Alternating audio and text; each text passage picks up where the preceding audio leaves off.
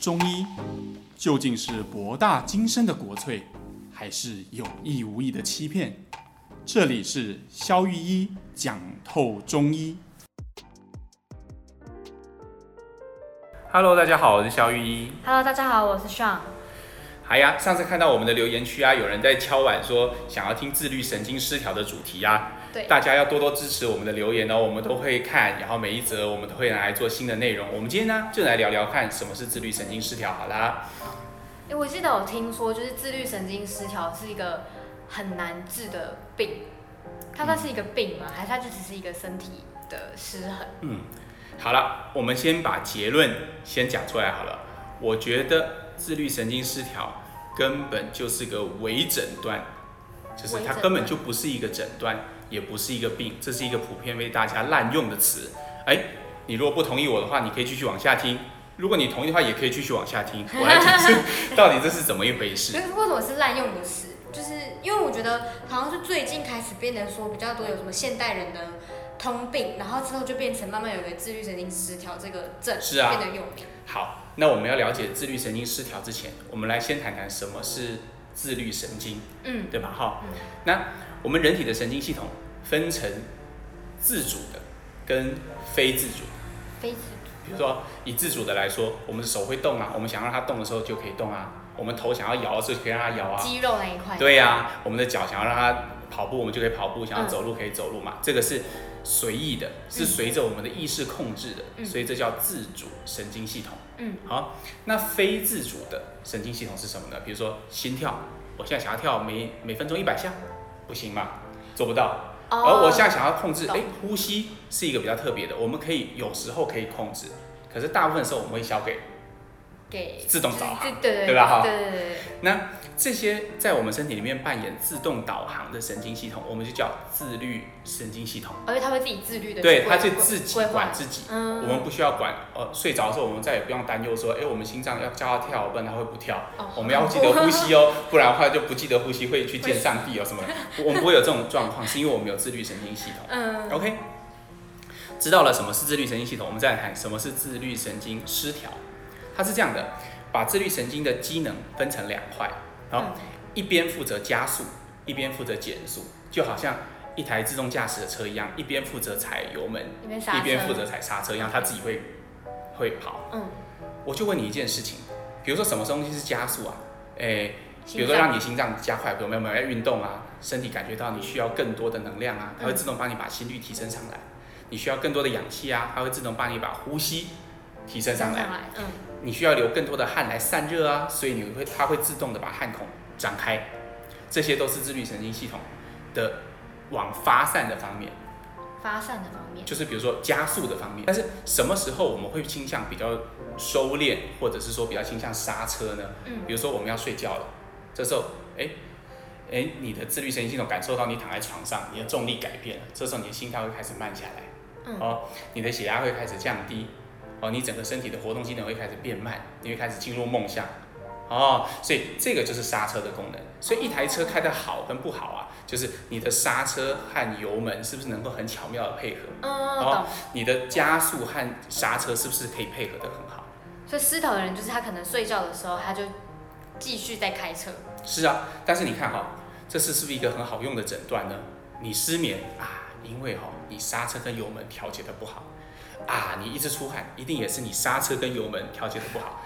哎，你没事的时候，明明没有在运动，你会心悸啊，一定也是你刹车跟油门调节的不好。统称自律神经。统称自律神经失调。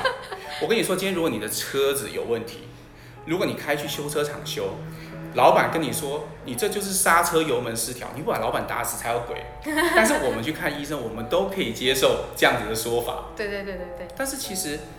一台车它会刹车油门失调，一个人会自律神经失调，一定是有地方出问题，对嘛？一定是背后有其他的原因嘛？对啊。比如说你的刹车为什么会一直刹没有办法刹呢？有可能是你的刹车皮坏啦，有可能是你的刹车碟坏啦，嗯，也有可能呃是你的刹车油不够啦，嗯，有可能是履带根本就断掉啦。那你什么时候引擎会过热？有可能是你的水箱没有水啦，哦，你的你的冷却系统故障啦。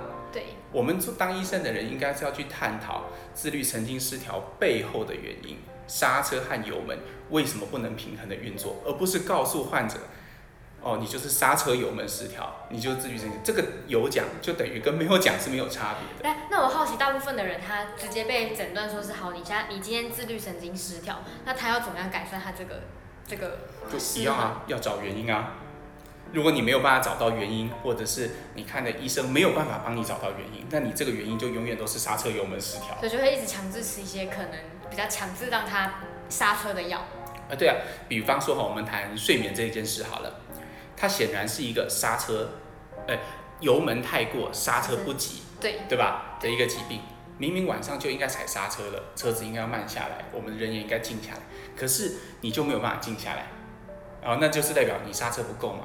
那当然，现代医学上我们有很多方法可以让你强制刹车，譬如安眠药。哎，对对对对对对对，譬如安眠药，比如镇定剂，好，立刻你就强迫刹车。可是我们会发现啊，它刹的是你的身体，你的轮子是停下来，但是你的引擎其实是不停的。你会发现，你很多人吃了安眠药之后，他还是梦很多啊，他起来还是没有精神啊，有些人甚至会起来梦游啊。哦哦，会这样子哦，因为你的脑袋。没有被关机，你被关机，你被强迫关机的是你的身体，所以脑袋其实继续运作。嗯，想象你是一台电脑好了，我们本来要按照正常的关机程序嘛，我们要按电源，然后要按关机，没有，它就插头直接拔了。那你觉得你的硬硬体不会受伤吗？你里面的软件不会受受伤吗？这是一样的道理。嗯，我们不能用这种方式来对待我们的身体，我们应该要找到背后它真的原因，它为什么不能刹车？天呐，所以大部分大部分的人可能都是会先选择直接解决的方式，但那个并不是有解决到根源。是啊，而且其实我们的身体往往是很顽强的。我们之前提过，这个身体会给医生讯号，对，我们中医需要顺势，好，需要因势利导这些事情嘛，对不对？对，你看身体的趋势，它现在就是老子就是不想要刹车。我就是要油门踩到底。好，你今天要逆着我的趋势走，我就是要让你刹车。他下次就会提示你，那我就更想要冲，然后就说，那我就要更帮你刹车。那药就更没用了。安眠药就会从一颗、一颗半、两颗、两颗半、三颗就一路加下去，加到没有药用为止。那没有药的话，他怎么办？他不睡觉？呃，是啊，所以很多人吃到最后是他自己不敢吃了，因为刚开始半颗可以吃，慢慢的一颗也睡不着，慢慢两颗睡不着。他自己吓到，他自己都觉得怪。对，就会觉得吓到，因为你逆着身体的趋势做，势必就像你上次讲的很好，它是要越压越用力的，越压越越强。对，越强势它。天啊，那那如果像我，比如说像一直睡不着这样子，如果来看中医的话，通常是怎么样去找原因？通常啊，我们就要找到，比如说像你今天没有办法刹车，你到底是哪个部分坏掉？就我们中医来讲。只要是睡不着，一定有火气。哦，睡不着就一定有火气。哦，对，但是这也是一个垃圾桶诊断。那火气什么火是重点啊？嗯，最常见的有几种，好，肝胆经的火气是一个，心火也是一个，好，然后肠胃来的火气也会睡不着。嗯，好，那我们中医师的工作是哎，帮你按脉啊，听你的症状啊，然后我们去决定你这个火气到底是从哪一个系统来的。然后我们针对这个系统，就好像我们针对刹车盘，要把它换一个新的。哦，假设你现在今天是胃的关系，那先调理你的胃，对呀、啊，就能睡好了。哎，对，就在刚刚，呃，才来了一个患者，好，就是说他就是主诉就是睡不着，嗯，好，然后嘴巴破，然后长痘痘，然后一直拉肚子，好，那一般人看到这个症状就会觉得很奇怪啊。你看哈，一般大家都知道，嘴巴破、睡不着、长痘痘，这是热还是寒啊？当然是热嘛，上火嘛。对，超燥的。对啊，超燥热嘛。哎，那拉肚子是寒还是热？听起来好像是寒吧？嗯。对不对？因为便秘才是热啊。嗯。对啊，那为什么这个患者会同时？哎，对不起，上面会有热，下面会有寒呢？嗯。那其实啊，我们的肠胃就像一个枢纽。好，或是中边的一个门户，嗯，好，当这个门户卡住的时候，本来应该从上面降下来的火就降不下来，嗯，好，那上面的火就过多了，于是就有上火症。那本来能量应该从上面可以进到底下，那现在底下因为没有获得上面的能量啊，它就凉掉了，哦，所以就往下吸。所以这就是我们刚刚讲的胃所造成的火气。哦，所以今天我们完全不需要任何的。呃，清火气的药也完全不需要去搞他的大便，我们只要把他的肠胃问题解决了，他就自然睡得着，啊，痘痘会好，排便也会成型。哦，那如果像那种就是半夜睡觉睡到一半醒来嘞，或者是就是翻来覆去睡不着那种。其实哈，你你问这个问题很好，通常一般哈，我们把它粗略的可以分成三类，嗯，一种是睡不着的，对，就是你躺下去就觉得。觉得很烦躁，怎么睡都睡不进去的那一种，啊，就没有办法进入到睡眠的状态的那一种，嗯，啊，那那种一般都是有热，就我们刚刚讲的睡不进去，啊，有热。那你刚刚提到的那个，哎，我明明已经进去了，哎，可是中间莫名其妙的，也不是猫叫，也不是什么声音，也不是上厕所，但是我就是莫名其妙的醒过来，来，对。那这种是容易醒的，好，那这种一般都是肝郁，哈，肝脏的肝，郁闷的郁，好，那如果是哎，我每次闹钟明明就定七点钟，但是我六点半、六点钟，我就会没有办法不可自控的就自己先醒来，总是赶在闹钟前先醒的这种，这种我们叫早醒，这种一般都是虚症，要补虚。早醒，所以那我好奇是，比如说像比闹钟早。几分钟醒来，那人会有那个就是惯性的睡眠频率哦。当然，像你讲的这个惯性的睡眠的频率是正常的。哦，就是说，比如说你都是固定七点钟起来，哎，你每次大概五十五分就自己先醒，这个不算是我讲的早醒。哦，你讲是就是很极端的。我讲的是，比如说像你家的阿公阿妈啊，五点钟会起来开电视啊，四点钟会起来做早餐啊，因为反正再再再久他也睡不着的那一种。嗯。哦，那这种才是虚症。哦，比如说半夜睡醒他干预的话，干预是什么意思？干预的意思，我们先看郁哈，郁就是不通嘛，嗯，对不对？那肝气的抒发受到困扰，我记得我们之前在讲那个，呃，那个为什么呃春天会发烦那一集，我们有讲到肝气是主生发的，就是木是主生发的这件事情。对，在我们人体里面也是一样，我们的木气应该要能够疏泄，要能够调达，好，我们的道路要能够畅通，这才叫是畅通的状态。如果它不是这个状态，塞住了，塞车了，我们就叫它郁。好，那我们稍微来解释一下睡眠这件事，我们中医怎么看哈？比如说，呃，以中医的理论来说，哈，睡觉是一种你全身的气血回到肝脏，人就会睡着。当你的气血离开肝脏，人就会醒过来。好，那今天如果你肝脏的道路是不通的，就想象哦，肝脏像罗马，条条道路通罗马，所有的气血都要回到肝脏，赶回家过年春运的概念的哈。那突然间所有的高速公路都塞车了，这就是肝郁。那气血就回不来了，他就回不了家了，回不了家你就睡不着了。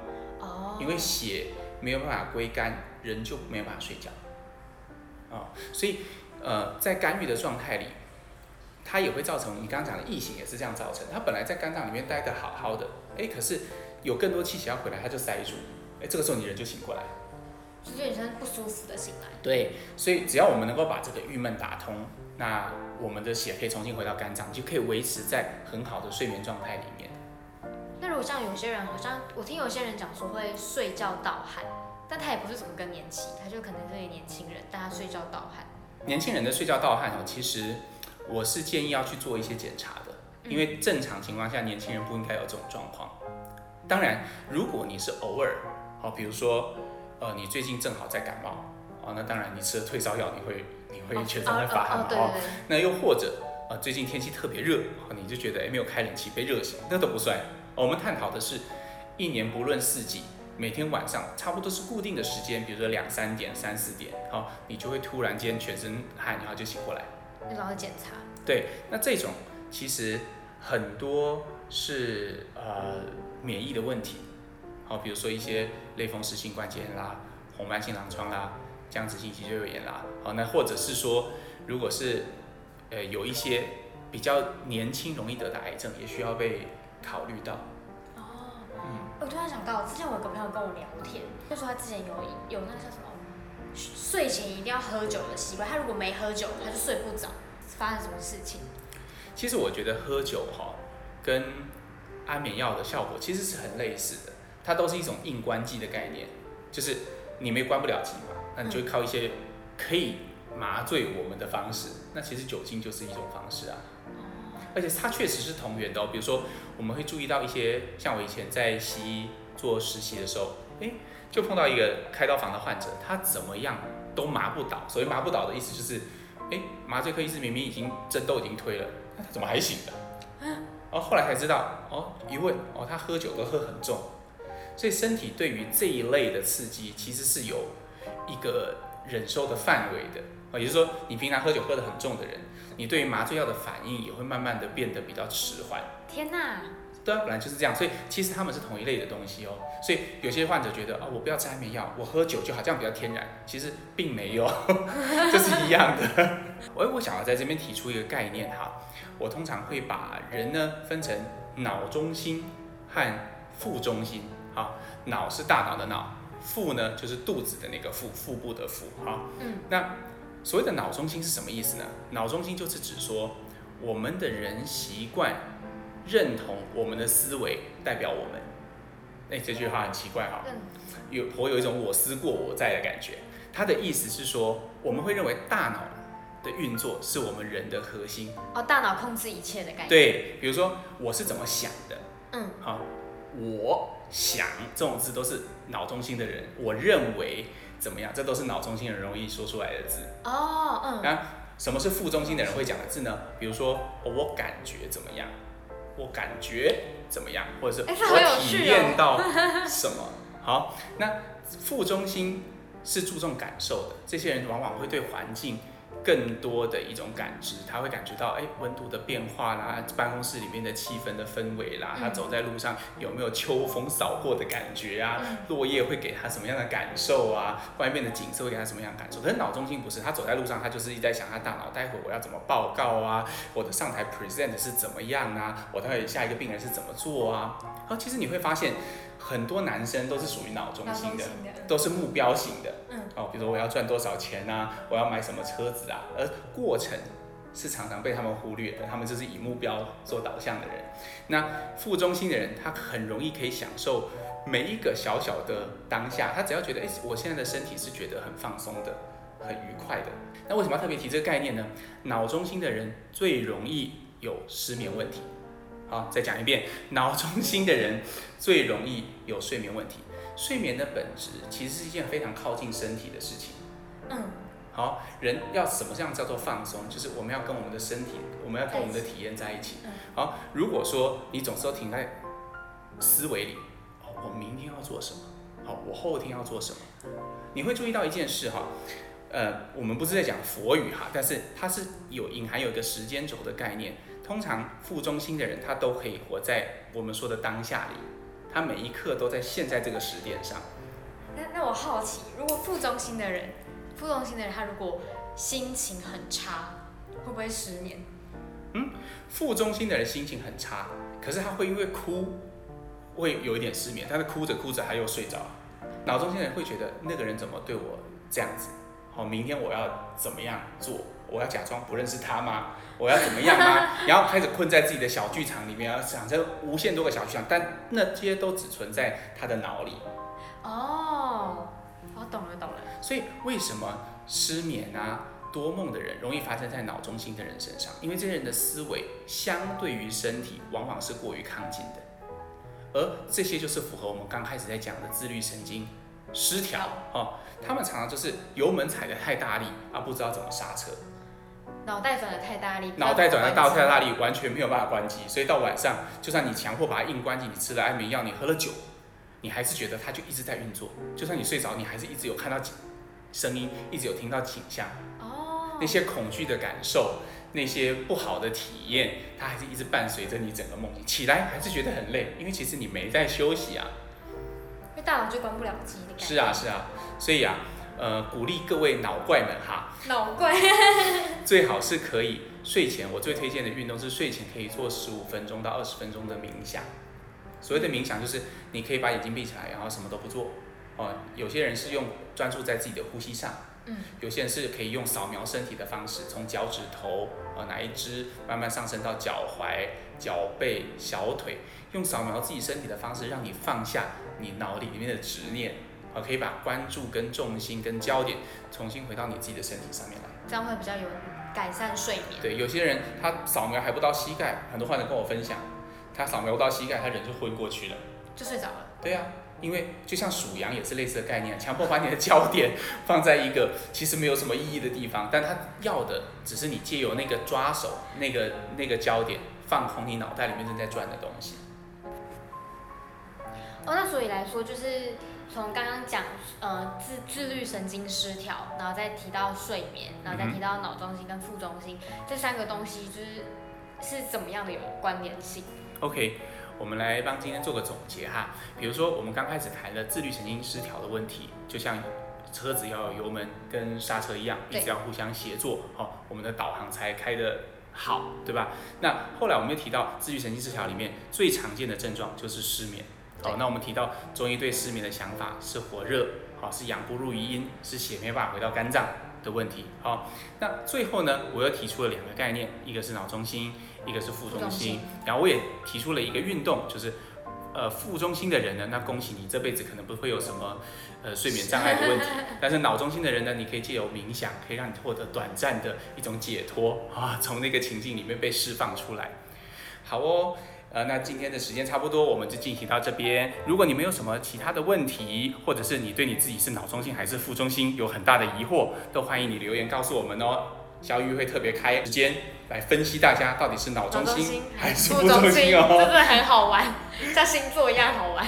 对呀、啊，欢迎大家对号入座。那我们就再下次再见喽，拜拜。拜拜。